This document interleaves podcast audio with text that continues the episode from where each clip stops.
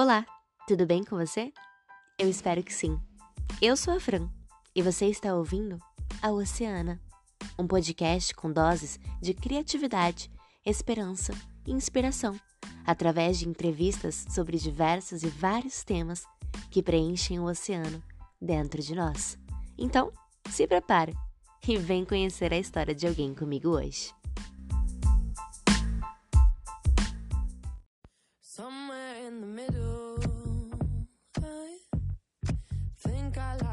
O episódio de hoje é oficialmente a nossa primeira entrevista. E nessa dose, vamos conhecer a Aline Medina. Mas eu não vou contar nada sobre ela ainda, para que fique mais legal quando vocês descobrirem. Vamos lá, dar as boas-vindas para a nossa convidada.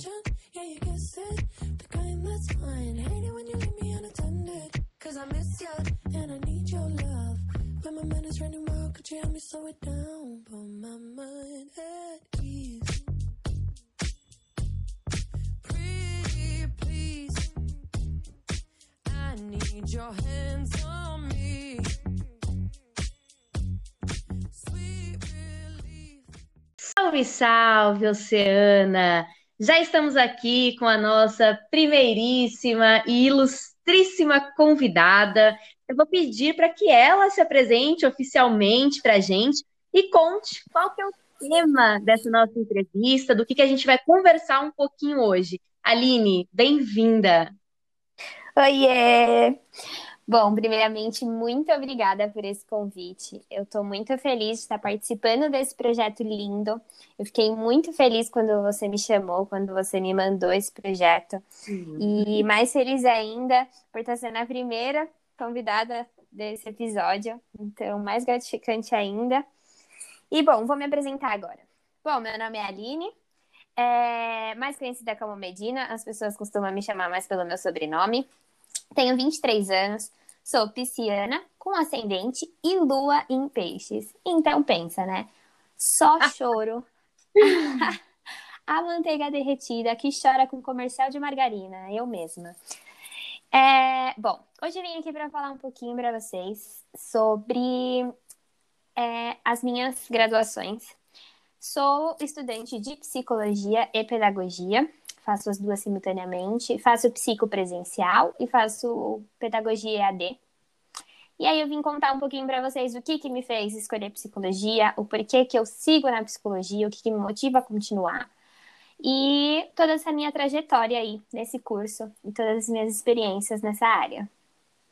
É isso aí, galera, bem legal. É, então, a gente vai falar um pouquinho de, de psicologia hoje, é, dentro da, da perspectiva da Aline, do, do que ela aprendeu, e também das experiências dela, do que ela se sentir confortável para trazer aqui para gente, para compartilhar com a gente. Então, é, conta para gente, Aline, como que foi esse processo de escolher a psicologia? É algo que você sempre soube que você queria fazer desde pequenininha? Uhum. Ou não, você foi se descobrindo no caminho? Como que, que foi esse processo? É bem louco pensar sobre isso, porque as pessoas sempre me falavam: Nossa, você tem muito cara de psicóloga, você devia fazer psicologia, porque você é muito calma, porque eu nunca conheço uma pessoa tão calma quanto você, e não sei o quê. E eu dava risada e falava: Meu, nada a ver, tipo, quando que eu vou ser psicóloga? E na minha cabeça eu tinha é, um campo da psicologia, um campo de atuação da psico muito restrito. Então, na minha cabeça, ser psicólogo era ser psicólogo clínico e atender dentro de um consultório, lá você ia pessoinha. E eu não me imaginava hum. nesse cenário. Então eu falava, não, de jeito nenhum. E aí, durante o meu, meu ensino médio, eu fiquei pensando e falei assim, meu, deve ser legal fazer psico e entender a mente humana, né? Mas eu falava, não, mas não para seguir como profissão. Então, quem sabe, depois que eu estiver formada na minha área, eu faço a psicologia para entender.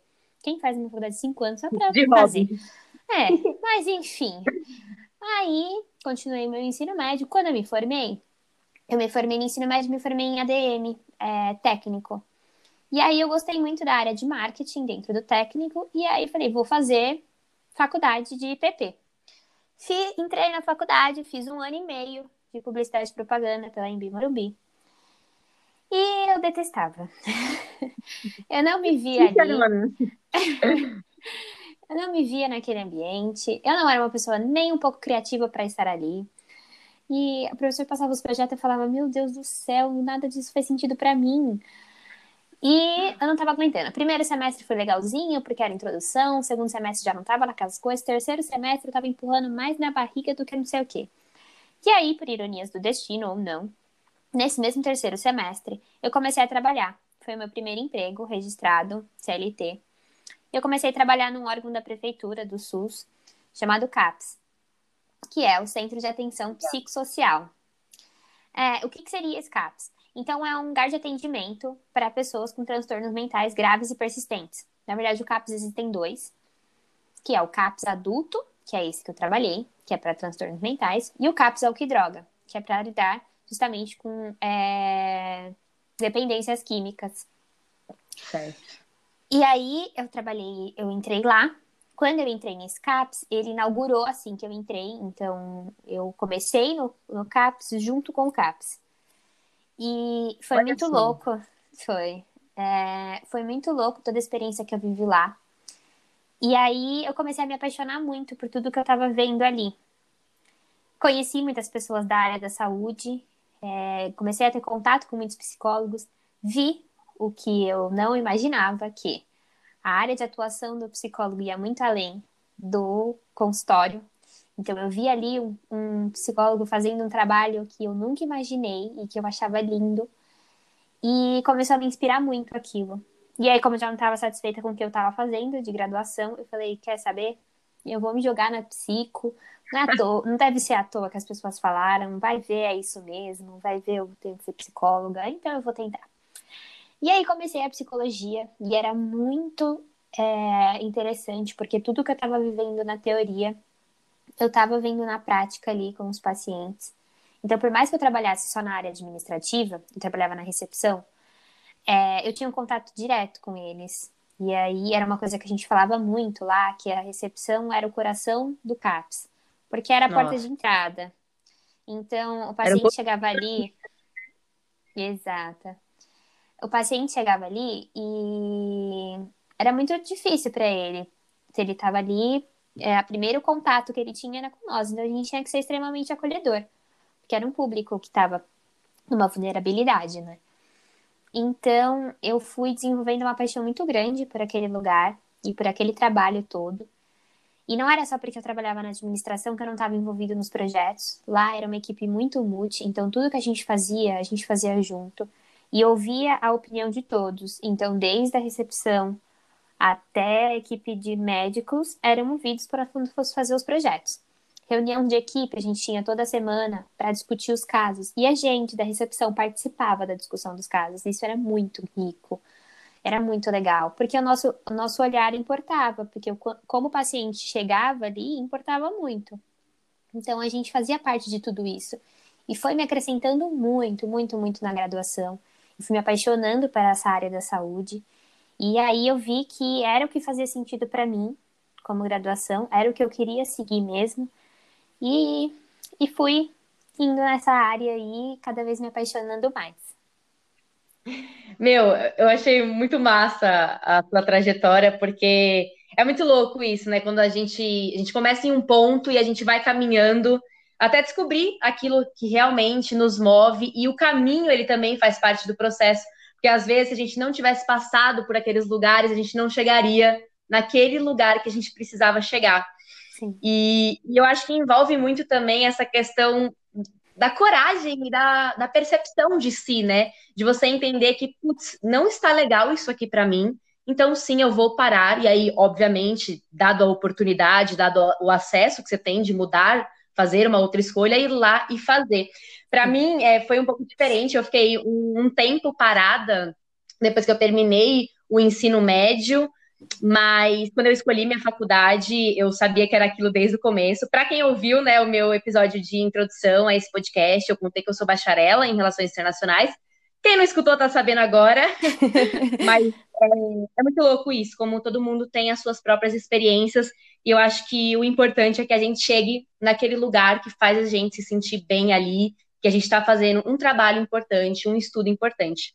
Agora, Vem cá, me chamou a atenção é, que nessa sua trajetória você, você, teve essa experiência do CAPS, né, no SUS. Uhum. E, e, eu acredito que vale a pena a gente fazer um, um pequeno parênteses aqui, nada demais, mas não só por tudo que, que a gente está vivendo nesse momento, né? Uh, ah, para as pessoas do futuro, caso você seja um, um viajante do tempo que não está entendendo o que está se passando no momento, é, a gente está gravando esse episódio aqui em 1 de maio de 2020 e a gente está vivendo uma, uma pandemia global, a pandemia do coronavírus. É, muitas pessoas ao redor do mundo estão sendo afetadas pela doença, a Covid-19, e precisando de atendimento, médico urgente para não, não morrerem, é, essa é real. Então, assim, a gente está no momento de isolamento social para tentar barrar tudo isso. E a gente está vendo nessa né, importância e necessidade de, de lutar por um, por um sistema de saúde pública. É, enquanto a gente está em isolamento, a gente tem é, várias pessoas da área da saúde se colocando aí a postos todos os dias e meu total apoio a esses profissionais. É, não só por isso também, mas a gente vive aqui no Brasil, que é um país de extrema desigualdade social, de, de cortes de investimentos, cortes de programas, cortes de verbas, é, de pessoas que deveriam ser responsáveis, ter discursos responsáveis para, para todo mundo, para a população, não tem, né? Uhum. A gente sabe bem. Então, uhum. pensando em tudo isso, e também que, que a psicologia, você forma ali um profissional, então ele, ele vai ele vai trabalhar com aquilo, né? Alguém vai ter que entrar em contato com aquele trabalho e nem sempre dá para as pessoas entrarem em contato com esse trabalho pela rede privada. Então, também eu acredito que tem uma importância de você ter uhum. um acesso gratuito a esse serviço. Então, assim, pensando em, em tudo isso como um, um, um, panorama geral mesmo, é, qual que é a mensagem que você poderia deixar para a gente em relação à importância do SUS, dentro da sua experiência, claro, a gente sabe que o SUS tem outras estruturas ali dentro, que tem uma visão sistêmica da saúde, mas enfim, um recado aí que a gente pode levar com a gente.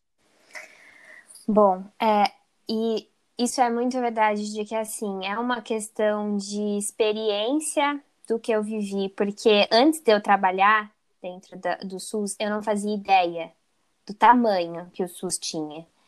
É, assim, porque às vezes a gente pensa no postinho que tá ali na esquina da nossa casa, onde a gente vai ali no, na UPA quando a gente precisa de alguma coisa, mas a gente não tem noção da quantidade de serviços que o SUS oferece.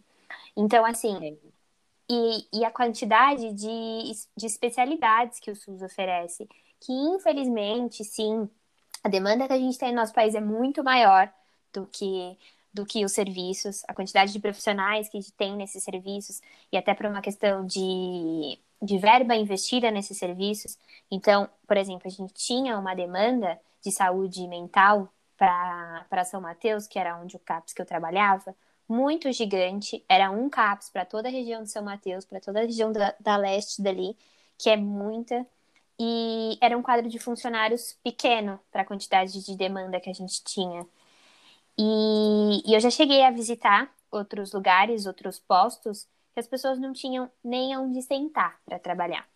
Não hum. tinham uma caneta para trabalhar. Os médicos atendiam em situações totalmente precárias. E a gente via o quanto que aquele serviço era importante para toda a população, o quanto que aquela, aquela população era vulnerável daquilo e era é, um serviço totalmente não visto, sabe? Então, quando eu comecei, eu sempre soube, obviamente, da importância da saúde pública, quanto que a gente precisava lutar e levantar assim essa bandeira, mas quando eu estive lá dentro e eu vi situações como essa, era algo muito gritante para mim. E o trabalho do CAPS é uma coisa muito incrível, porque assim, antes, isso eu queria ter falado antes e eu acabei esquecendo, o CAPS é, foi instituído para substituir os hospitais psiquiátricos. Então, antigamente as pessoas não tinham tratamento, elas eram simplesmente internadas lá e esquecidas no hospital. E aí, é, com a lei de 18 de maio, a lei antimanicomial, os hospitais foram obrigados a fechar. Todos os hospitais psiquiátricos foram obrigados a fechar e as pessoas passarem a ter um tratamento digno. E aí foi quando iniciou os CAPs.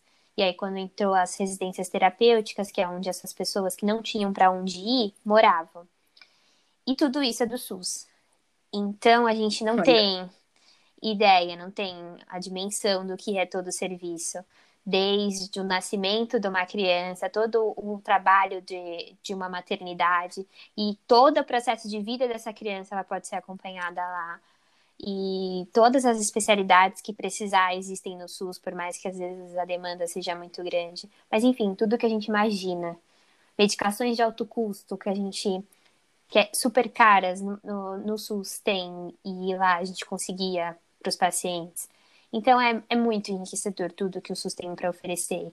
E infelizmente as, muitas pessoas não têm ideia disso. E eu falo por mim, eu não tinha ideia do tamanho que o SUS era. Ai, até vou dar uma respirada de alívio aqui, porque foi muito bom ouvir tudo isso. Eu acho que, putz, obrigada mesmo por compartilhar um pouquinho dessa experiência. É, é isso, gente, não tem outra forma de esclarecer melhor, entendeu? É, defendam o SUS, a gente tem que, que, procurar melhorias sempre. É, o direito à saúde, obviamente, ela é uma questão política, até porque sem saúde a gente não luta por mais nada. Então, é. vamos ficar sempre de olho nisso aí. Bom, vamos lá. É, Para a gente começar do começo, então, sobre psicologia, conta para a gente, então, o que, que é a psicologia, como que a gente pode definir e pensar um pouquinho sobre isso. Hum, vamos lá. Essa pergunta era uma coisa que eu me fazia muito, me questionava muito desde o começo da faculdade e talvez até o primeiro ano da faculdade. Afinal, o que, que era essa psicologia que eu estava estudando? O que, que exatamente focada em que que eu vou estudar. E porque eu falava nela antes, ai, ah, talvez eu faça a psicologia para entender a mente humana. Depois eu ficava pensando, mas é isso que a psicologia faz? Entende a mente humana? Hum. E aí, quando a gente vai para ver o que realmente é psico, a gente encontra duas, dois lados, né? Do lado senso comum, então o que, que as pessoas veem, o que, que as pessoas acham que é psico, e o lado científico mesmo da psicologia como se então, desse lado senso comum, a gente vê muito, porque a gente ouve falar muito da psicologia, a gente ouve essa palavra muito no nosso cotidiano, e às vezes a gente ouve umas expressões tipo, ah, a pessoa está usando da sua psicologia. Então, tem alguns exemplos. Ah, quando a gente vê o vendedor lá tentando convencer a pessoa de comprar, tendo aquele poder de persuasão dele, ele está usando da sua psicologia para influenciar o, a pessoa a comprar. Então, eu já ouvi Uau. muito isso. Ah, porque quando o amigo está aconselhando, ele está usando da sua psicologia para aconselhar o amigo. Mas, obviamente, essa não é a psicologia que a psicologia como ciência usa, não é a, a psicologia que os, que os, psicólogos usam, né? Então, pela ciência, a, o que diferencia a, a psicologia das outras ciências humanas é a sua identidade. Então, pensando que todas as ciências vão olhar o homem de uma maneira particular. Então, a economia vai olhar de um jeito, a política vai olhar de outra, a história vai olhar de, de outra. O que a psicologia vai olhar é a subjetividade do indivíduo. Então, a matéria-prima particular da psicologia é a subjetividade. Então, a gente Legal. vai olhar as suas expressões, as visíveis e as não visíveis. Então, as visíveis, os seus comportamentos, as invisíveis, os seus sentimentos. As singulares, porque todos somos o que somos, e as genéticas, que é o que, por que somos todos é, juntos. Então, o que, que é o indivíduo sozinho, o que, que é o indivíduo em sociedade. Então, a psicologia, e isso é uma frase que eu gosto muito, a psicologia é a ideia do homem-corpo, homem-pensamento, homem-afeto e homem-ação. E aí, tudo isso vai significar o que, que é a subjetividade, que é essa ideia que a psicologia vai trabalhar. Tá, legal. Eu acho que foi bem esclarecedor, deu para entender é, o que nós leigos achamos e usamos aí é, no dia a dia, né? Ah, tá mexendo com a sua psicologia, com o seu psicológico Sim. e o que vai ser realmente aí dentro da academia. É, você comentou que você tinha uma visão muito restrita né, da psicologia, que você achava ali que era só o trabalho da clínica e tal, o que é muito legal, não tem nenhum problema com isso, mas que quando você entrou de fato nisso, você viu que tem tem várias áreas, várias abordagens. Então, é, conta um pouquinho mais para gente do, do que de, do que, que você descobriu, é, quais são essas abordagens que tem aí dentro, para a gente entender um pouquinho melhor, e até se você tem alguma, se você já achou aí o seu foco de interesse. Bom, é interessante voltar nesse ponto de que, beleza, a psicologia vai entender a subjetividade do, do homem, mas como? E aí eu não tenho como falar aqui como que a psicologia, no modo geral, vai entender essa subjetividade, porque isso vai de acordo com cada abordagem que for trabalhar a psicologia. Então, a psicologia tem N abordagens, e aqui eu não tenho propriedade para falar exatamente sobre cada uma delas, mas eu posso citar algumas. Então, dentro da psicologia, a gente pode ter a área comportamental, que, como o próprio nome diz, vai olhar o, o homem com enfoque no comportamento humano. Tem a Gestalt, que é conhecida pela psicologia da forma, então vai olhar o homem pelas percepções dele de mundo.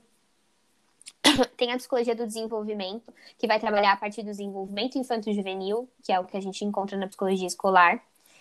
Tem a psicanálise, que vai, que vai analisar o funcionamento da, da vida psíquica, então vai trabalhar as questões do inconsciente. E aí tem outras N é, abordagens. E é interessante dizer que, assim, mesmo dentro dessas abordagens, a forma como o psicólogo vai atender vai depender do teórico que ele vai usar da abordagem. Então, dentro de uma mesma abordagem, como por exemplo a psicanálise, eu posso atender de várias formas diferentes e vai de acordo com o teórico que eu vou usar. Então, vai depender muito, porque dentro de uma abordagem eu vou praticamente, entre aspas, ter mais outras abordagens. E qual a abordagem que eu é, pretendo ou sigo? Bom, há dois anos já eu trabalho na área da psicologia. Eu estagio e eu sou acompanhante terapêutica de crianças dentro do espectro autista. Então, o que é ser acompanhante terapêutica? É, primeiramente, que para essa, essa profissão eu uso da análise do comportamento, que foi uma das que eu citei aí. Então, eu vou olhar aquele indivíduo de acordo com o comportamento dele e eu vou fazer intervenções comportamentais. Então, com essas crianças, eu uso o ABA, que chama Análise do Comportamento Aplicada, e aí é por meio da, de, de intervenções nesses comportamentos que eu vou trabalhar questões de autonomia, questões de autocuidado, questões escolar, questões motoras e todo o que for de necessidade maior daquela criança. Então, há dois anos eu trabalho nessa área. Eu inicialmente comecei numa clínica de multidisciplinar que trabalhava com ABA e aí eu percebi que eu gostava muito daquilo, que fazia muito sentido para mim trabalhar com aquele público e com essa abordagem, porque é, comprovadamente é a abordagem que mais tem resultados dentro da, da comunidade autista. E quando eu saí da clínica, decidi que eu continuaria trabalhando com isso, então eu continuei trabalhando particular e aí eu comecei a atender crianças num contexto escolar, então eu era responsável por adaptar todo o material didático daquelas crianças de acordo com a necessidade e intervir em outros contextos de comportamento. E aí foi até naquele cenário escolar que eu decidi que eu queria entender mais de, desse mundo da educação e foi quando eu decidi começar a minha graduação EAD em pedagogia. Ah, Atualmente, eu trabalho meio período como auxiliar de classe numa escola. E o outro meio período eu continuo trabalhando como AT, AT acompanhante terapêutica, é atendendo crianças autistas em casa. Então, eu realizo atividades motoras na área de comunicação, interação social, acadêmico, autocuidado, tudo na casa dela. E, por, e ah, um, um lembrete, por eu ainda ser estudante, né, eu ainda estar tá nessa formação, eu preciso de uma supervisão. Então, eu tenho um psicólogo formado que me acompanha para atender essas crianças. Eu não posso atender, ah, resolvi atender particular e fui. Não, eu preciso ter um, uma pessoa que tenha um CRP, que é o Conselho Regional de Psicologia, que responda comigo sobre isso. Então, essa pessoa que me acompanha tudo e eu continuo nessa área atendendo essas crianças. Meu, que massa! Quanta coisa! É, você estava comentando das abordagens, né? E na hora você citou uma palavra que, que me veio na, na, na cabeça, assim, uma, uma série da Netflix que, que tem um, um pouquinho de psicologia, né? Sendo aplicada em campos que às vezes a gente não, não pensa de cara, né? E que é Mind Hunter, enfim, Sim. não vou dar muitos spoilers, mas Depois a galera pesquisa aí, para quem ainda não assistiu, mas você tem ali um pouquinho da, da psicologia comportamental, né? Voltada, claro, para o estudo da, das mentes criminosas. Eu, eu, sei que foi o John Douglas que começou a criar e culminar o termo serial killer e tal, porque eu tenho o livro.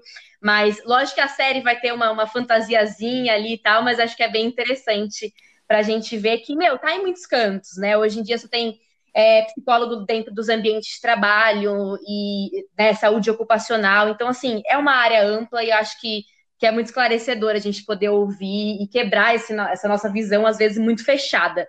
É, dentro dessa abordagem que você está trabalhando e com crianças também, é, qual que você acha assim, que, é, que, são os maiores desafios, ou às vezes alguma, algum acontecimento que te marcou dentro disso? Ou os pontos positivos, as coisas legais, como que você está tá, sentindo tudo isso no dia a dia, na sua rotina? Bom, é, o que eu gosto muito dessa abordagem é o quanto que eu vejo os resultados nas crianças, né? Então, é muito legal acompanhar o desenvolvimento delas, porque eu atendo crianças que são verbais, ou seja, que conseguem falar, outras crianças não, e aí as crianças não verbais, obviamente, é um, um nível de dificuldade maior de trabalhar com elas. E, e, é muito gratificante a gente conseguir perceber essa troca de, de conhecimento entre eu e a criança, mesmo que ela não fale. Então, às vezes, é... são atividades muito simples, que a gente fica muito tempo para conseguir um resultado. É um trabalho de formiguinha, a gente fala que tem que uhum. gostar muito, porque uhum. é uma coisinha é, pouquinho em pouquinho, e o quanto que a gente consegue ver a evolução de pouquinho em pouquinho lá na frente. Então, para mim, é o que faz muito sentido com esse público. Mas, falando das dificuldades, é, eu não sei se eu pretendo seguir na área comportamental. Se eu for continuar com esse público é, de, de, autistas, sim, eu vou continuar com a área comportamental, porque é a que faz mais sentido, é a que tem maior eficácia. Porém, eu penso que se eu for para a clínica, é, atender em consultório mais para frente, eu pretendo seguir para análise do teoria comportamental cognitiva, que também vai olhar o indivíduo pelo comportamento, mas vai acrescentar uma cognição aí. Então, ele vai olhar também para os pensamentos, para as crenças, para os sentimentos daquela pessoa, que não faz muito sentido quando a gente fala do público autista analisar essas questões. Então, faz mais sentido a gente olhar só para o comportamento. E aí, pensando numa clínica é, adulta, eu gosto muito da terapia cognitiva comportamental, que inclusive é a, a linha que eu faço terapia. Então, a minha terapeuta é cognitiva comportamental, e o que faz muito sentido para mim é a linha que ela segue, é regida a, a nossa sessão de terapia. Então, eu penso que mais para frente, se eu decidir trabalhar em clínica, se eu decidir trabalhar em consultório, é, se eu sair desse público do espectro autista, talvez eu vá para TCC, que é como a gente chama a teoria cognitiva comportamental.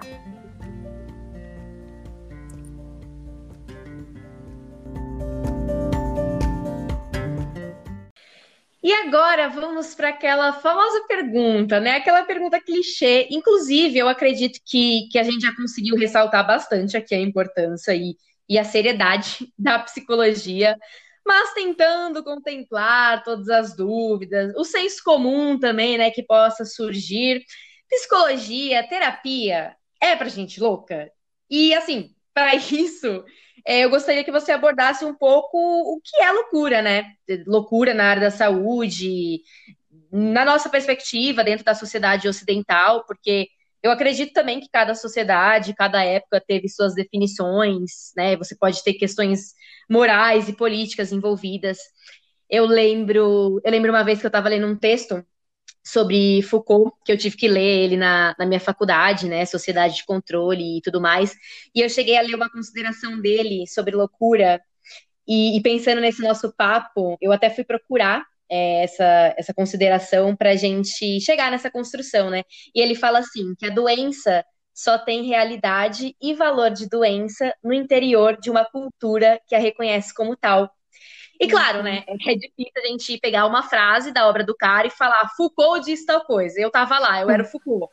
Não, né, mas assim, a ideia, claro que não é essa. Mas é que quando eu li isso, eu pensei muito sobre como nós, enquanto sociedade, a gente define as coisas. A gente define o que é bom, o que não é, o que é legal, o que não é, o que é norma, o que não é. Legal no sentido também da lei, né, no caso. É, e claro, a gente tem que estabelecer um, um contrato aí social para a gente viver em sociedade, mas talvez seja a hora de rever algumas coisas também, né? Não é à toa que a gente tem tanto preconceito, tanta desigualdade. Eu acho que deve ser até um papel da, da área da psicologia repensar um pouquinho tudo isso, né?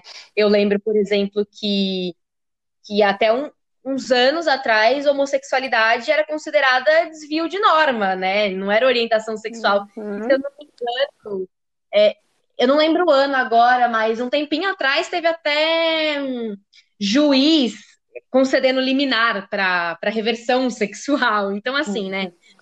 Minha mãe, de médico e louco, todo mundo tem um pouco. Com total respeito à medicina também. Pelo amor de Deus, ninguém vai se é, diagnosticar em casa, hein? Mas eu não sozinha e adoro, entendeu? Inclusive organiza minhas ideias. Mas enquanto estudante dessa área, o que é loucura? E a terapia seria só para essas pessoas encaixadas nisso ou não? O que você pode é, contar um pouquinho para gente sobre tudo isso? Que eu sei que é difícil. É, isso é um estereótipo muito grande que a gente ainda enfrenta. Então, ainda tem um estereótipo de, e um preconceito de que psicólogo é para pessoas que têm algum tipo de transtorno, quando na verdade a psicologia é fundamental para todo e qualquer indivíduo. Então, a psicologia ajuda a gente a se conhecer melhor, a aprender a como lidar com os nossos sentimentos, a entender as nossas questões pessoais, as nossas expectativas, as nossas angústias. Então, por isso que fazer terapia é algo tão fundamental, porque a gente vai é, se conhecer de verdade e entender a nossa forma de agir em determinadas situações. E vai fazer com que a gente pense melhor sobre as nossas atitudes em relação ao outro. Uma questão que a gente já conversou, né, amiga? É muito sobre o que é meu, o que é o do outro. Então, o que são as minhas expectativas. E isso tudo é um processo de autoconhecimento e que a psicologia tem um papel fundamental nisso. Então, por isso que é, é tão importante para toda e qualquer é, pessoa, por essa questão de autoconhecimento. E aí a gente vai para essa coisa agora do que, que é loucura, então, por que, que as pessoas entendem isso de, ah, psicóloga é pra gente louca. É... Bom, loucura é uma coisa meio complicada, porque loucura é muito subjetivo. E aí é engraçado porque as pessoas falam, nossa, mas todo psicólogo vai usar essa palavra? Tudo para o psicólogo é tipo subjetivo. a, a, gente até brinca, assim, vê uns memes na internet de tipo.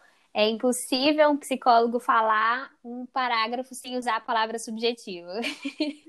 e, infelizmente, a gente é muito isso, porque é o real. Então, o que é loucura para mim não é loucura para você. Então, não é loucura para outra cultura. O que é loucura hoje pode não ter sido loucura ontem, em outro tempo. Então, isso vai muito. Isso vai variar de tempo, de lugar, de espaço. Então, é... desde coisas mínimas, por exemplo, tatuagem, antigamente podia ser considerado maior loucura. Nossa, como que alguém vai fazer um negócio no corpo que não sai? E ainda até hoje pode ser loucura é, em outros contextos e em, outros, em outras culturas. E aí o, o fato da, da sexualidade também, como você mencionou, é real. É, isso era dito como loucura até tempos atrás, infelizmente é ainda dito hoje em, outro, em outras culturas. E então, não, por isso não tem como classificar real assim uma definição do que, que seria loucura, por ser algo muito pessoal. E por isso a psicologia não vai olhar para essa questão de loucura. Então, a psicologia vai tratar transtorno. E aí o que vai entrar, uhum. é, o que a psicologia vai tratar são os transtornos mentais. E aí, para isso, a gente usa das técnicas, vai ter como base um, um manual de diagnósticos, que é o DSM. que é o, o Manual de Diagnósticos de Transtornos Mentais. E, e é isso, a psicologia vai tratar do transtorno e não da loucura, porque louco todo mundo é um pouco. De perto ninguém é normal. Essa é uma frase muito legal que eu, que eu ouvi no começo da faculdade, que de perto ninguém é normal. Isso é verdade. E aí né? a gente isso a gente e aí a gente entra em outra questão que é muito falada no curso de psico e na verdade no geral, né? O que, que é normal? O que, que é o normal e o que, que é o anormal? E aí entra na mesma questão. O que é normal para mim pode não ser normal para você. E, e aí por isso que a gente usa esses termos na psico, porque são coisas é, técnicas e não subjetivas. Faz sentido, né? Você tem que ter ali uma diretriz para você trabalhar em cima. Porque é muito isso que, que eu comentei, você completou também, de que a sociedade e o momento e o contexto vai definir muito isso, né? Uhum. Por isso que a gente também, olha aí, por isso que é importante a gente fazer terapia para a gente entender que às vezes aquilo que a gente está achando tão anormal, que a sociedade está falando para a gente que é anormal, talvez não seja, talvez seja o nosso modo de ser. Uhum. Então não tem que olhar direitinho aí, né, galera? Então, assim, vamos focar no que a psicologia trata de fato, que é isso que a gente está se propondo a falar aqui. Você comentou ali que é de transtornos, então. O que, que seria transtornos? Como que a gente pode classificar e quais que são os exemplos? O que, que são esses transtornos? Bom, como eu falei ali, o que a psicologia vai tratar é o transtorno e vai usar como base o Manual de Diagnóstico de Transtornos Mentais, que é o DSM, e o que está atualmente em vigor é o DSM-5. E lá ele vai especificar todos os transtornos, as suas características, todos os seus sintomas, é, quanto tempo de sintoma que a pessoa precisa apresentar para ser classificada dentro daquele transtorno. E quantos sintomas que a pessoa precisa ter. Então, tipo, ah, não é só porque ela apresentou uma daqueles cinco transtornos, daqueles cinco sintomas, desculpa, que ela já tem aquele transtorno. Então, não. Então, cada transtorno vai ter, por exemplo, é, pelo menos cinco desses transtornos em uma sequência de duas semanas. E aí sim pode ser classificado é, dentro desse transtorno. Então, a psicologia, junto com a psiquiatria, trabalha em cima desse, desse manual e é o que vai nos, nos auxiliar e nos guiar na, nos, nesses diagnósticos. E aí, uns exemplos disso, que são os mais falados hoje em dia, é a depressão e a ansiedade, que a gente tem visto um crescente número hoje em dia. É, meu, eu acho que, que aí você tocou em um ponto é, muito interessante, muito crucial da gente comentar um pouquinho mais também, que, que é a ansiedade e a depressão, agora que a gente entendeu que né, são transtornos, que a psicologia vai olhar para isso também. Porque é, realmente tem muita gente com, com ansiedade e depressão hoje em dia. E é bom a gente falar sobre isso para tirar aquela ideia é, meramente meritocrática, né? De que ah, quem quer consegue, é quem não quiser ter depressão não vai ter. É só se acordar e falar não tenho mais e pronto, conseguiu. Que quem tá triste é, é fraco, enfim, né? E, e, mostrar que isso pode acontecer, né? Com, com qualquer pessoa, como a gente comentou, né? É, é para todo mundo, é importante para todo mundo se entender. É, e eu lembro de ver uma, se não me engano, foi uma postagem no Instagram uma vez é, comentando que o Brasil é o segundo país das Américas com o maior número de pessoas com, com esses transtornos, então é mesmo um assunto que a gente precisa falar.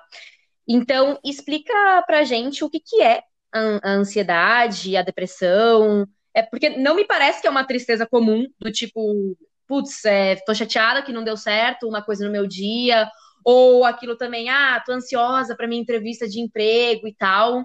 Me parece que é algo muito mais sério. Então, o que, que é cada um? Tem, tem sintomas? Como que a gente faz? O é, que, que, que acontece na hora quando alguém tem uma crise, alguma coisa? Enfim, conta pra gente, na sua experiência também, o que, que você pode aí se sente à vontade para compartilhar. Bom, aqui eu posso responder, né, por dois papéis. Então, aqui eu vou te dar a resposta do Aline, estudante de psicologia, futura, futura psicóloga, e Aline como paciente. A Aline que sofre de ansiedade, a Aline que sofre de depressão. E, E aí a gente aproveita para tirar um pouco desse estereótipo, né? De que o quê? Como assim? Ela acabou de me falar que ela faz psicologia e ela tem ansiedade. Ah, não. Como assim? Sim. Ah, não, não, não faz sentido como que ela vai tratar outra pessoa se, se ela é louca, né? Porque a gente acabou de falar de loucura e desse, desse estereótipo todo de que qualquer transtorno é louco. Pois então... é, e aí, então como que funciona? Então a gente chegou no ponto bem chave, acho que é um ponto bem interessante da gente falar. Bom, primeiro, é, a ansiedade existe mesmo, essa questão da, nossa, estou ansiosa por uma prova, nossa, estou ansiosa porque amanhã eu tenho uma entrevista de emprego, nossa, estou ansiosa porque eu estou aqui falando com você. Então, é, a ansiedade é uma característica biológica do ser humano e isso é normal para todos. E, isso é importante a gente classificar o que é o normal e o que é o patológico. Então, quando a gente vai lidar com qualquer coisa, a gente tem que entender que existem esses dois lados das, das coisas, né? O que que tá dentro da faixa do aceitável, de que beleza, isso tá dentro do, da característica biológica do ser humano, então tudo bem eu ficar ansiosa por uma, uma, uma situação pontual que vai acontecer, e por mais que isso vai me gerar sintomas, tipo, nossa, vou ter uma dor de barriga, não vou dormir bem, e não sei o quê, ainda assim está ok, porque a ansiedade, ela é um medo emocional, é uma ameaça iminente de alguma situação que eu, que eu não tenho certeza. Então, é, tá. é uma antecipação do futuro. Então, tipo, uma ameaça de algo que vai acontecer e eu não sei o que vai acontecer. E aí, por isso que a gente fala que é algo biológico, porque todo mundo sente isso. Então, quando a gente se vê em risco numa situação, a gente vai sentir medo, e esse medo vai nos gerar uma ansiedade. E até aí. Beleza. Até aí tá ok, você é um ser humano como qualquer outro que vai sentir essas coisas.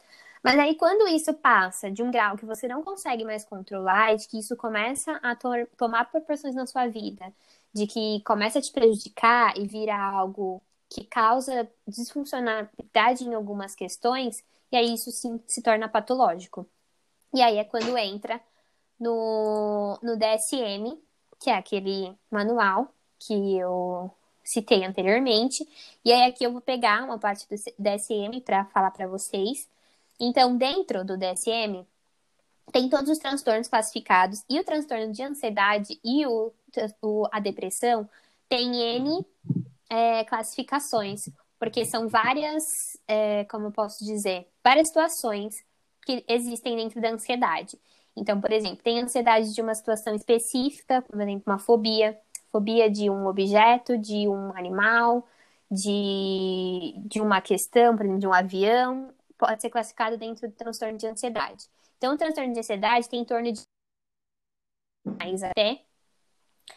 E o que é mais falado hoje em dia que é o que eu sofro, é o transtorno de ansiedade generalizada.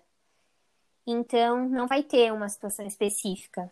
É uma questão que a ansiedade vai vir à tona em toda em qualquer situação. Ela não vai escolher uma situação para aparecer, como é nessas, nessas situações que eu.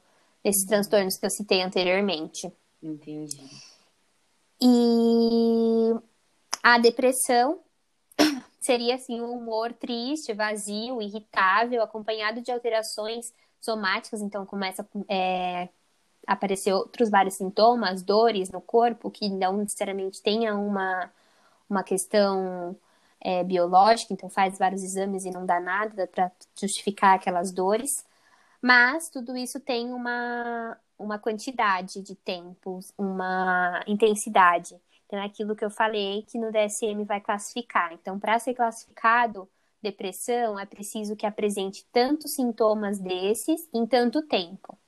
E aí sim vai ser classificado como uma depressão. Então, eu não consigo te dizer aqui é, quais são os sintomas exatamente do que vai ser e como que eu vou falar, ah, não, aqui é, tá, é depressão ou não, porque vai depender dessas questões. Nem sempre, por exemplo, tem 10 sintomas e a pessoa não vai apresentar os 10 de uma vez. Entendi. Então, dentre os 10. Exato. Então, entre os 10, ela tem que apresentar 3. E aí eu tô falando é, números sem estar com o DSM aberto aqui. Mas é, ela precisaria apresentar X números desses, X sintomas desses por uma quantidade de dois, duas semanas seguidas, de duas a três semanas, e aí sim ela estaria classificada dentro desse, desse transtorno. É, agora, a minha, a minha experiência, né? Falando um pouco da, da minha vivência com isso tudo. Quando que eu percebi que isso tinha deixado de ser algo normal, de ser algo biológico, para virar algo patológico, né? Então, lá desde a minha adolescência, na minha época de ensino médio, eu sempre fui uma pessoa muito ansiosa com questões de estudo. Então, era uma questão de fazer provas me deixava ansiosa, eu não dormia, eu tinha dor de barriga, eu tinha dor de cabeça, me dava branco e tudo mais. E aí entrava naquela questão do normal, né? Era esperado porque era uma situação que eu não conhecia. Era uma situação nova para mim, que eu não sabia o que, que, viria por ali. E aí isso foi me acompanhando por todos os, os anos do meu, da minha escola, e aí eu fui, me formei, entrei para a faculdade, comecei a trabalhar, e aí isso começou a a aumentar, até que começou a me, me gerar desconfortos físicos. Então eu começava a sentir falta de ar quando eu, eu começava a ter essas, esses pensamentos ansiosos. Então eu ficava querendo muito saber o que, que ia acontecer. E aí essa situação de não ter certeza do que pode vir acontecer me gerava uma angústia e essa angústia me gerava dor no peito, e essa angústia me gerava falta de ar, me gerava dor de cabeça, e começou a me dar muitos sintomas físicos que eu fazia exame e não sabia do que que era. E aí não eram episódios, então não era ah, naquele dia, eu ia ter, eu ia ter algo para fazer. Então, num dia antes eu não ia dormir e eu ia ficar mal. E aí depois ia passar. Não, eu ficava uma semana inteira mal, aquilo acontecia e eu continuava mal e aqueles sintomas não passava. Então, não era é, sintomas decorrentes de uma situação fixa.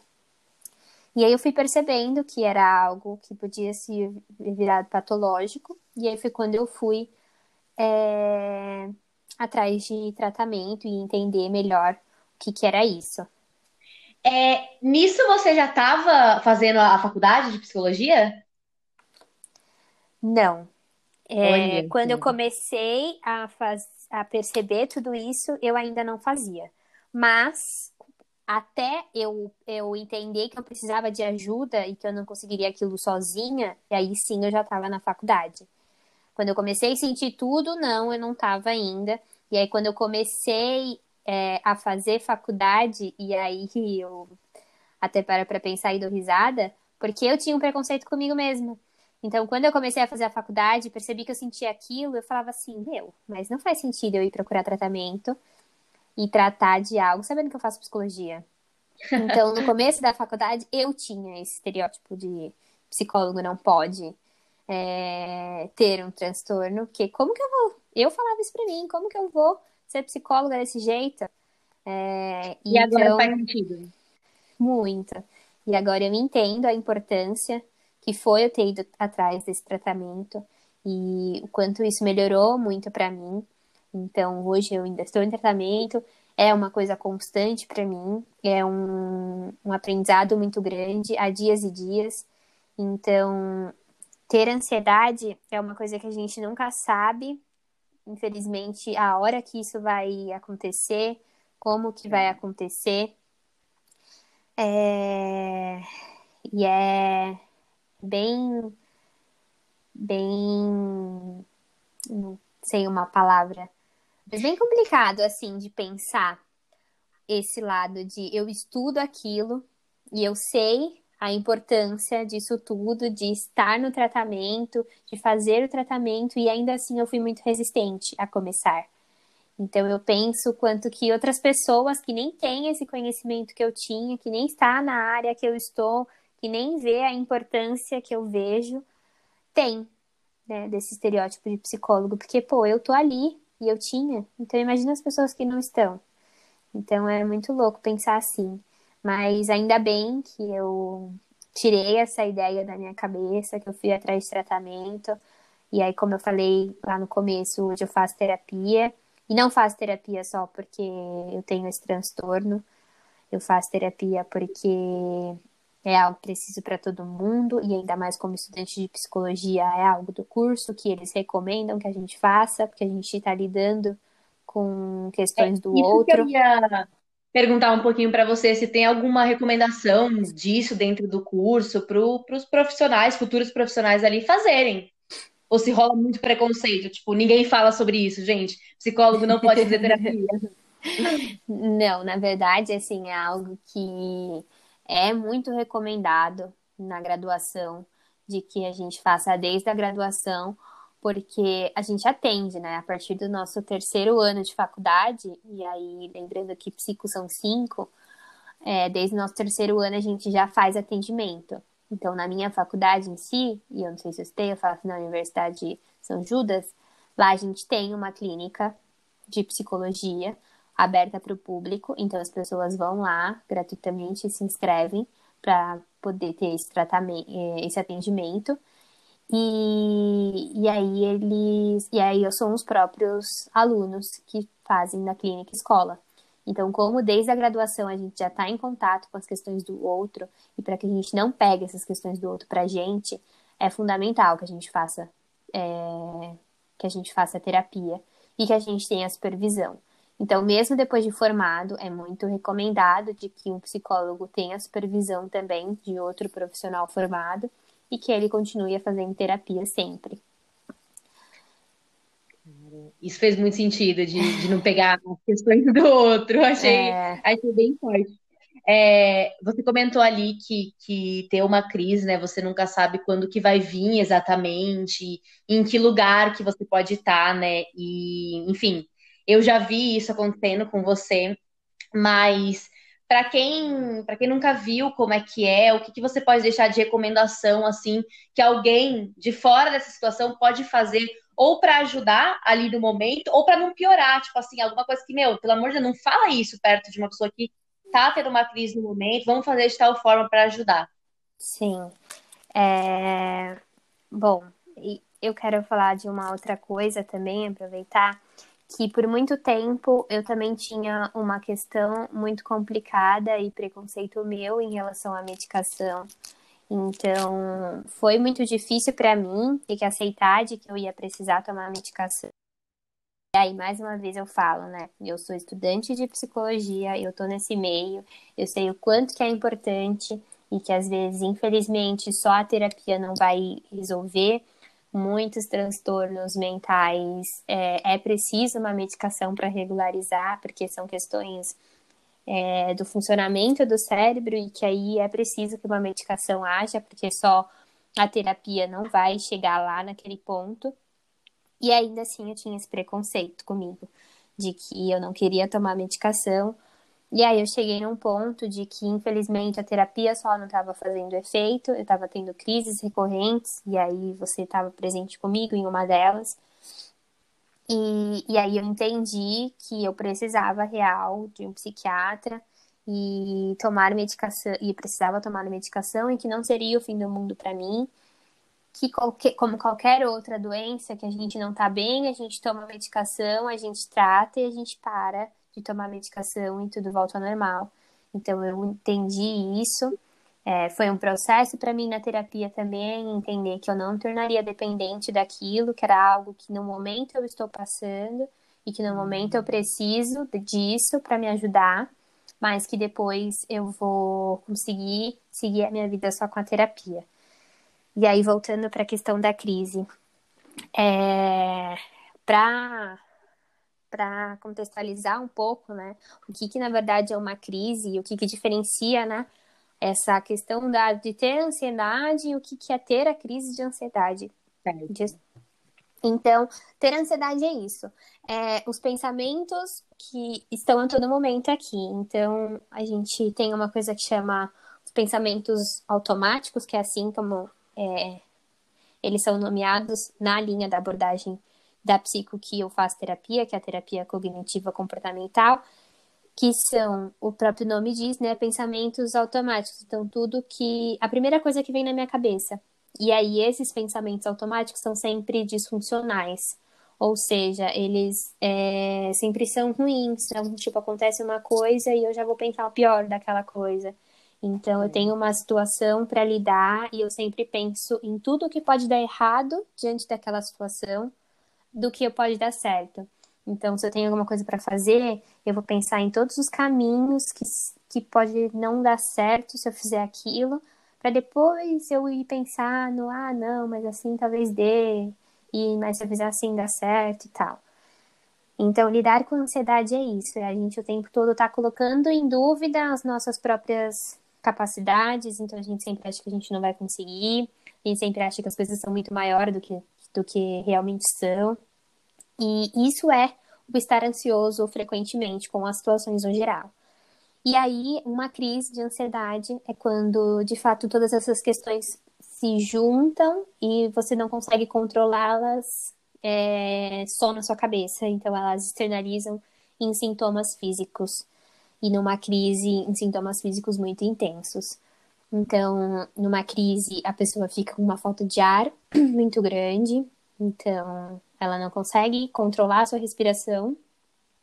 Então, parece que ela está totalmente sem ar, e o parecer estar totalmente sem ar é, é estranho falar assim, porque ah, não é que parece, a pessoa realmente está sem ar para ela, mas é, biologicamente falando, não tem nada ali que vai que está impedindo a uhum. respiração dela, sabe? Ela não tem uma, uma questão respiratória que está tá impedindo a respiração dela. É tudo da cabeça dela, é tudo uhum. realmente controlado pela, pelo, pelo mental dela.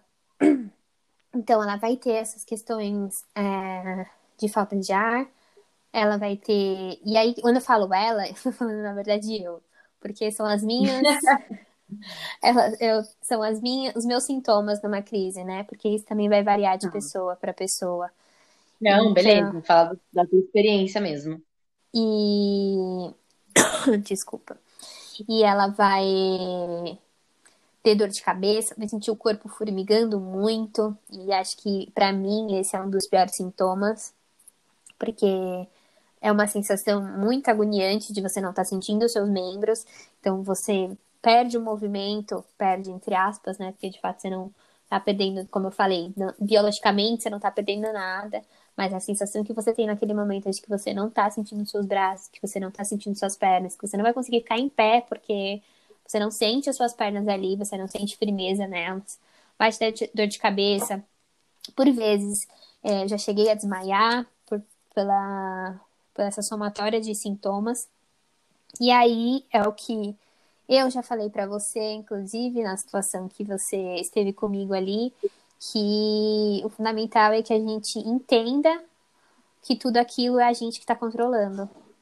E por mais que seja muito complicado falar isso, é isso. É, é só eu posso lidar com aquilo que estou acontecendo naquele momento, porque não são questões biológicas, que vão que estão acontecendo comigo, são tudo a minha cabeça que está mandando aqueles sintomas para o meu corpo. Então eu preciso colocar na minha cabeça de que do mesmo jeito que ela está me apresentando aqueles sintomas, ela vai tirar esses sintomas de mim. Então, no momento de crise, o que eu procuro mais fazer é ficar conversando comigo mesma e falando em voz alta mesmo para mim, tipo, não, Aline, não é isso. É, não, essa pessoa não tá pensando isso sobre você, porque a ansiedade também é muito isso, né? A gente sempre pensa que o outro tá pensando o pior da gente, que o outro acha o pior da gente, e que, aquelas, que aconteceu uma situação mínima e a gente já maximiza essa situação. Então é falar em voz alta, não, não é assim, não foi assim. É, se acalma, e o que tem me ajudado muito foi a meditação então, eu tenho meditado muito ultimamente, porque, como eu falei, né, a questão da falta de ar num momento de crise é algo do controle da minha mente, então eu preciso ter ciência da minha respiração naquele momento. E aí, no momento de crise, eu conseguir concentrar na minha respiração é algo fundamental. E aí foi as dicas que eu te dei no dia, né? De tipo, me, situali me analisa onde eu tô me fala sobre onde eu tô, toca na minha mão, toca na minha mão e fala que você está tocando na minha mão. Porque é isso, é eu entender que o que está acontecendo naquele momento e fazer a minha cabeça entender que aqueles sintomas é ela que está criando, então que é para ela tirar. E aí eu é algo que eu tenho usado muito comigo. Ainda bem que eu aceitei essa questão do tratamento de medicação com medicações, porque isso me ajudou muito. Então, hoje as minhas crises diminuíram bastante, apesar de ainda ter é, os pensamentos automáticos bem disfuncionais que me atrapalham muito em algumas questões. Mas nas crises, essas situações mais agravantes têm diminuído bastante. Acho que é isso. Certo. Então, assim, o legal é, tipo, não vamos nos desesperar, ninguém.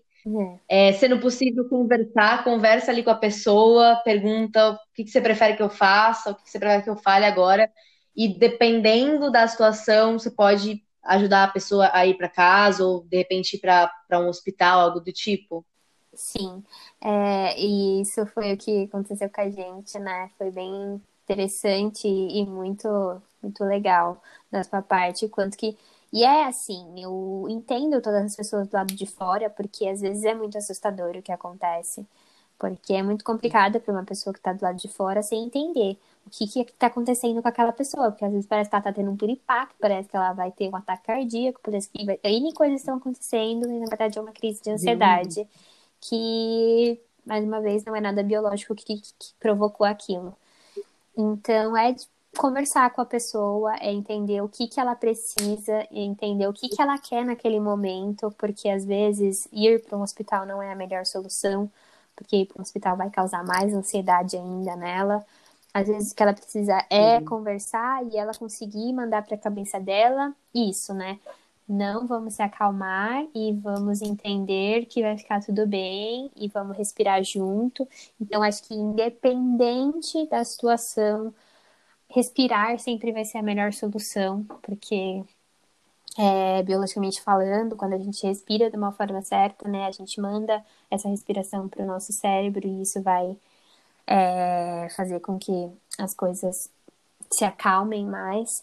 Então, é isso, é conversar, é entender e de forma alguma achar que aquilo é frescura. Porque isso é algo que infelizmente a gente ainda ouve e a gente ainda enfrenta. Não a dor do? Exato. Né? A gente ainda enfrenta, porque é como eu falei, né? Se eu fizer, se eu sair dali e fizer um exame, nada vai dar alterado. Vai dar tudo como normal. Então, o que, que vai justificar eu estar tá tendo aquilo, né? Então, tipo, ah, nada a ver. Acabou de fazer um exame e não deu nada, então é frescura, vai para casa. Então, é muito doloroso pra gente, a gente ouvir isso às vezes, né? Do que, que a gente sente é só. Não, não, não é válido. Isso foi algo que demorou pra eu entender também, né? Eu deixar de não validar o que eu tava sentindo. Então, por muitas vezes eu tentei lutar contra a própria Aline. E tentei não aceitar. Tipo, não, eu não vou aceitar que eu tenho isso. Não, eu não quero lidar com isso. Porque não, porque é frescura, entendeu? Por que, que eu tô fazendo. Por que tá acontecendo isso comigo? Tipo, não faz sentido. Por que, que eu tô pensando isso? Nada a ver. Eu até cheguei no momento que eu entendi que eu precisava respeitar as minhas dores, que eu precisava respeitar o meu momento, me respeitar. E entender que era uma coisa que eu tava passando sim e que se eu ficasse em autonegação com isso, é, de fato não ia passar. Então eu precisava aceitar para conseguir ir junto com ela e não contra ela.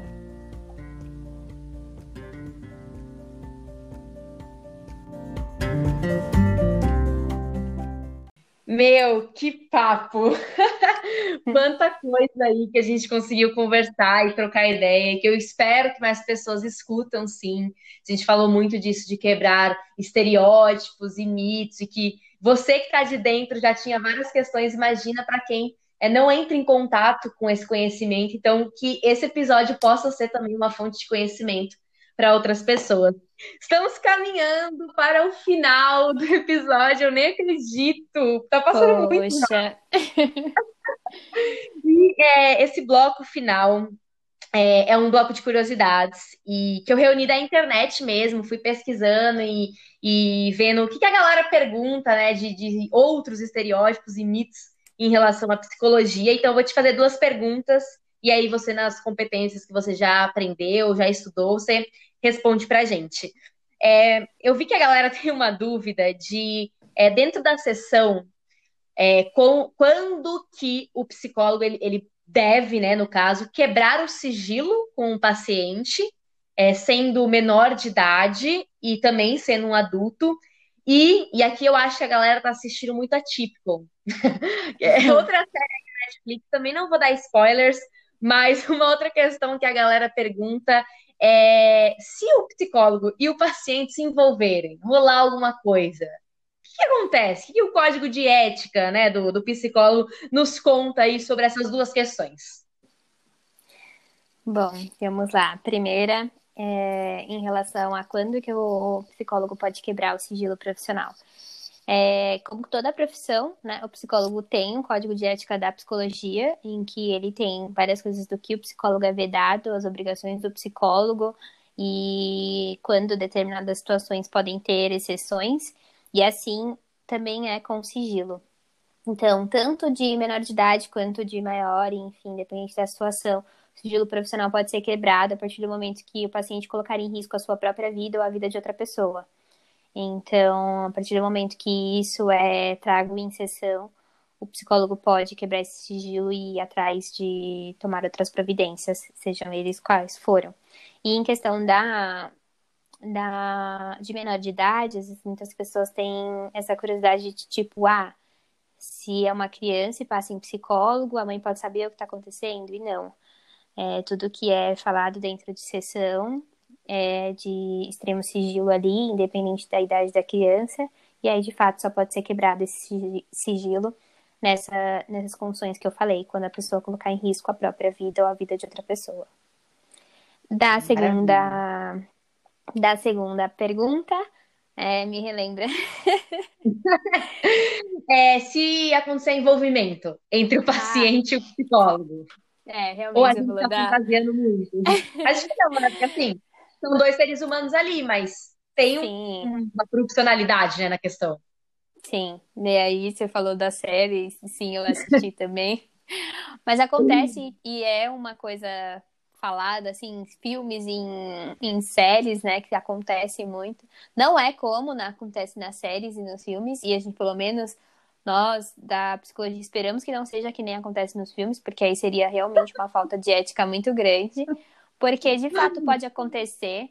E aí eu digo envolvimento não só por parte amorosa de um relacionamento afetivo, mas às vezes até tipo de virar amigo, coisa que não pode acontecer. Então, Olha quando é, tem que ser algo de extrema profissionalidade. Inclusive, tem muitas questões de tipo assim, ah, amigos que falam, ah, quando você se formar, você vai me atender e não sei o que, não sei o que lá, e a gente não pode. Pode pelo, crer, né? Pelo código, nós não podemos atender pessoas que a gente tenha laços. E assim, não é nem porque amigo, a gente. Não... Amigo, psicólogo é psicólogo. É, exato. E não é nem assim que a gente não pode, é porque vai envolver muitas questões que a gente já tem conhecimento da pessoa, né? Então não vai virar uma coisa só profissional. A gente vai conhecer aquela pessoa pelo outro lado dela. É... Enfim, então não pode. E aí, dessa questão da, do envolvimento, na psicologia a gente chama isso de transferência e contra-transferência. Então, é quando o paciente vai transferir algo para mim que eu vou me sentir desconfortável com aquilo.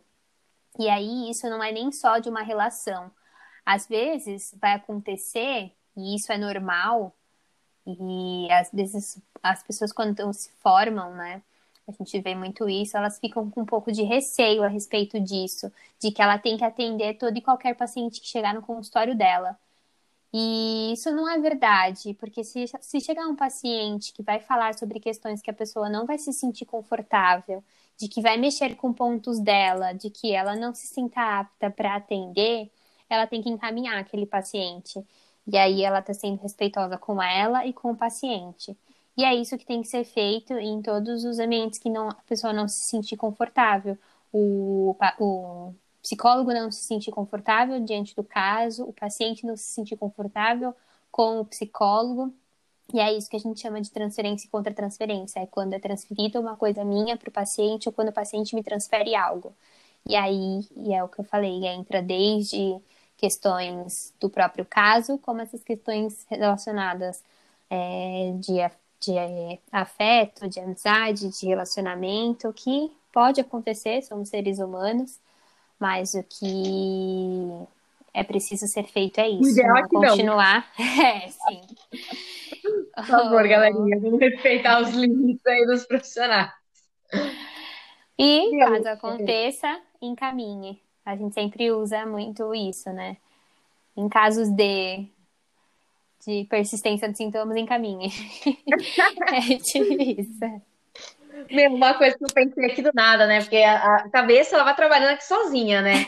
E a gente vive numa era de muita tecnologia, né? Tipo, olha só, a gente tá gravando um podcast aqui através de uma ligação e eu vou upá-la nas redes sociais, enfim. É, o psicólogo ele pode seguir paciente nas redes sociais, pode dar uma olhada lá, ou pode, mas assim, jamais pode falar lá, olha, eu vi o seu story no Instagram e tô sabendo que você fez tal coisa, viu? Não, não é recomendado, porque como eu falei, né, o importante é que seja única exclusivamente uma relação profissional ali de paciente e psicólogo, e a partir do momento que a gente se aceita e se segue e se envolve em redes, isso passa, né, do consultório.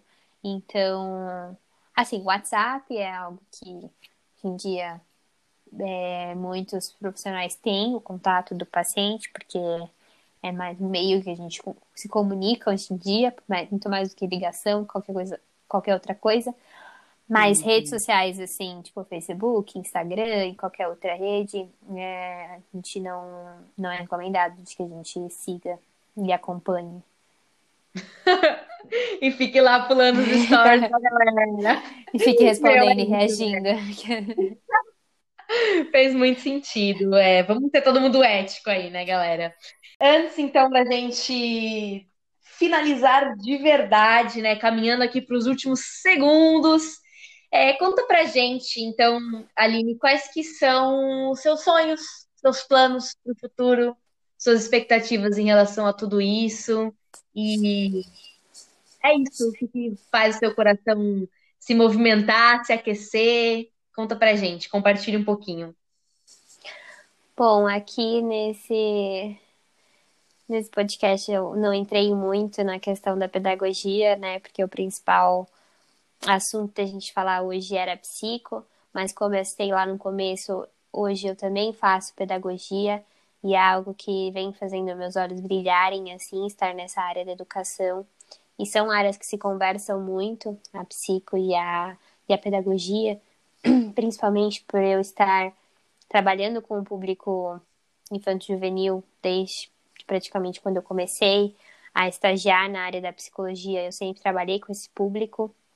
Então, meus planos para o futuro é seguir nessa área. Então, eu vou ser uma psicóloga e pedagoga e eu quero, por, pelo menos por um tempo, seguir na área da educação e, e levar a psicologia para a área da educação de uma forma é, de, uma, de uma forma mais direta, porque eu acho que as duas devem caminhar junto desde sempre e infelizmente ainda é, é um cenário muito, muito distante para a gente, né? Tanto na educação pública quanto na privada. Eu trabalho numa escola particular e eu ainda vejo a distância com, com a psicologia que tem ainda hoje o, as questões da inclusão, como que é essa questão da inclusão e quanto que precisa vir de fora essa inclusão e nunca está de fato na escola. Então, por muitas vezes eu trabalhei em escolas que eu era contratada pela família daquela criança e não pela escola de fato. Então, era um serviço à parte. Então, eu quero trabalhar nesse meio para conseguir trazer cada vez mais a psicologia para dentro do ambiente escolar. Então, essas são as minhas expectativas para o meu futuro profissional. Meu, eu, eu não tenho dúvidas que tem um futuro aí muito brilhante, muito incrível pela frente, sinceramente. É, agora, esse aqui é um espaço para você deixar alguma, alguma referência que você goste, que você acha importante.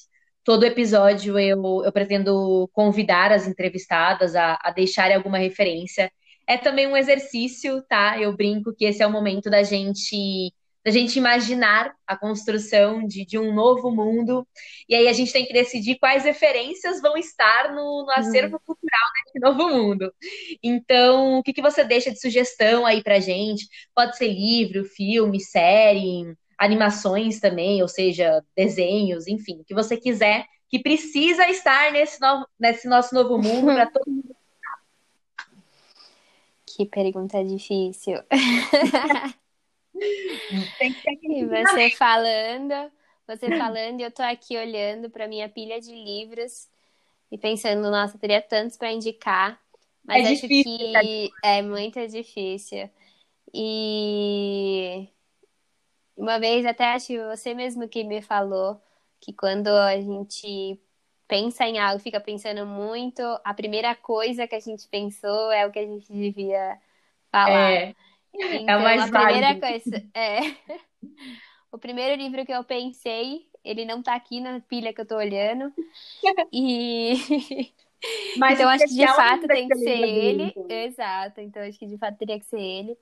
Ele chama As Perguntas da Vida. E o escritor chama Fernando Savater. É, Fernando Savater.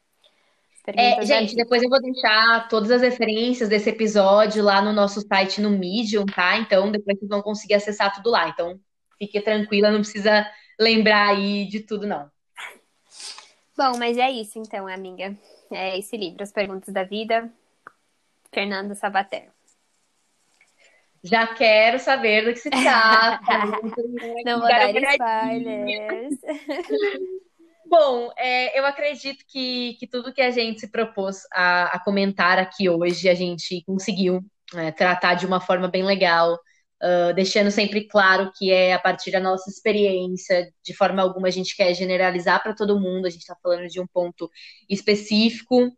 E é isso, é, temos um episódio O tema foi incrível. É, obrigada por tudo que a gente conversou aqui, por aceitar o meu convite. É, é uma honra minha também estar tá ouvindo tudo isso. Coisas que eu já escutei, mas ouvi de uma forma detalhada e, e abrir esse espaço está sendo muito importante para mim também. E essa foi a dose Aline Medina. Eu espero de coração que quem estiver escutando se sinta aí inspirada e criativa com a história dela e tudo que a gente uh, trouxe aqui hoje.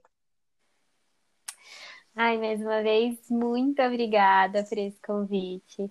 É, como eu falei, eu fiquei muito feliz de fazer parte desse projeto quando você me mandou e eu li o projeto. Eu fiquei emocionada por estar tá vendo esse espaço que você está criando para que pessoas falem, porque a nossa voz importa sim e foi o que a gente conversou sobre o projeto, porque às vezes a gente fala, tipo, ah, eu não tenho nada de interessante para falar, e vai deixando isso para lá, mas não, todo mundo tem. E que lindo que você é, teve a coragem, e parabéns por essa coragem de ter criado, ter tirado do papel e tá chamando pessoas para poder fazer disso tudo é, se tornar reali é, realidade e tá ganhando esse, esse formato tão lindo. E Pra quem não sabe, a gente tá gravando esse episódio no dia 1 de maio. E hoje é aniversário ah. dessa maravilhosa. Então, eu queria dizer que no primeiro episódio a gente tá gravando no dia dela. Então, assim, é um mega presente para mim poder estar tá participando disso tudo hoje. E, enfim, é aquele velho clichê de aniversário é seu e o presente é meu. Então, é isso, amiga. Muito, muito, muito obrigada. Feliz aniversário aqui no podcast para deixar registrado. Olha só, meu Deus, estou tremendo neste momento. Isso não estava no roteiro. Ai, amiga, muito obrigada. É, eu acho que esse podcast é um presente que a gente e outras pessoas que vão passar por aqui estamos construindo juntas. É isso, gente. Obrigada para quem ficou até aqui também. Espero que vocês tenham curtido. Um beijão e até o próximo episódio. Beijos!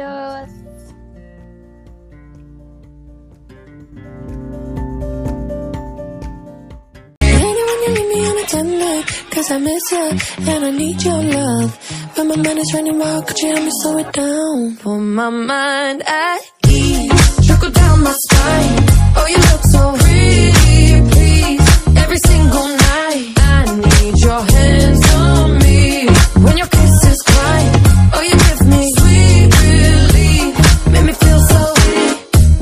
me out,